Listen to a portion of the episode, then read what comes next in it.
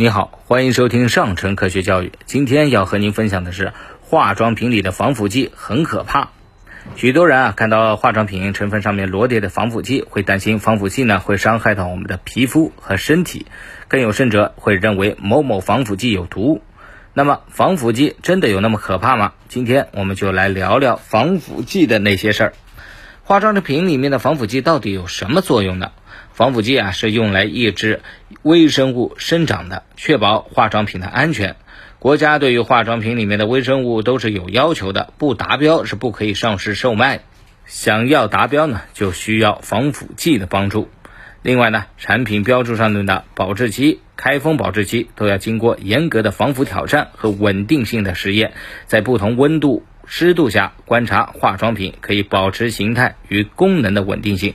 需要注意的是，这些保质期可不是随随便便定的，所以呢，建议大家过期的化妆品最好就不要用了。有人会问，化妆品那么容易长菌吗？以一瓶眼霜为例啊。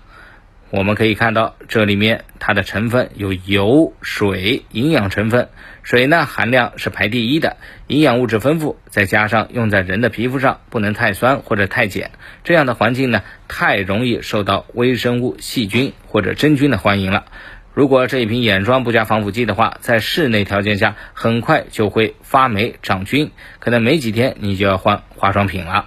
相比防腐剂里面某些成分的刺激性，使用发霉变质的产品给皮肤带来的危害，那肯定是更大的。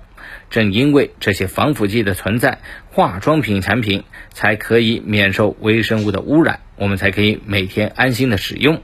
某种程度上来说啊，防腐剂是爱美人士的守护者。那么，防腐剂对皮肤到底有没有伤害呢？防腐剂在抑制微生物生长的同时，有可能会对刺激皮肤，导致皮肤敏感的，这也是大家谈腐色变的原因。其实啊，不同防腐剂对皮肤的刺激性有差异，这取决于它们的种类、浓度。世界各国都对防腐剂的使用做出了严格的规定，只要在允许使用的范围内，一般都是安全的。只是不同个体对防腐剂的耐受程度是不一样的，因此皮肤敏感的朋友们要注意一下。所以呢，大家也不用谈腐色变，对防腐剂过度的抵触。对于某些防腐剂啊。致癌的传言还没有确凿的证据，但有实验表明呢，其可能有激素的效应。因此，在婴幼儿产品中应该尽量避免此类防腐剂。对于成人产品呢，防腐剂的添加一般是复合的，且添加量非常低，所以呢，也不用过于的担心。那么，无防腐剂的化妆品是怎么回事呢？为了让消费者更放心。有商家宣传自己的产品不含防腐剂，更温和、更安全。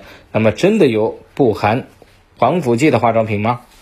确实会有一小部分的化妆品确实不含防腐剂，比如胶囊、安瓶之类的，量非常小，全密封的包装，只要不开封就可以长期的保存。但开封以后需要短时间内快速的用掉，因为开封久了就会发霉长菌。还有一类呢是低微生物。风险的化妆品里面的水分含量很低，或者含有高浓度的酒精和氧化剂，形成了微生物难以生长的环境。这类产品也不需要防腐剂，比如香水、染发剂等等。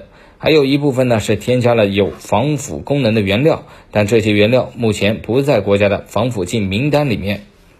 好了，今天的分享就到这儿，我们下期节目再见。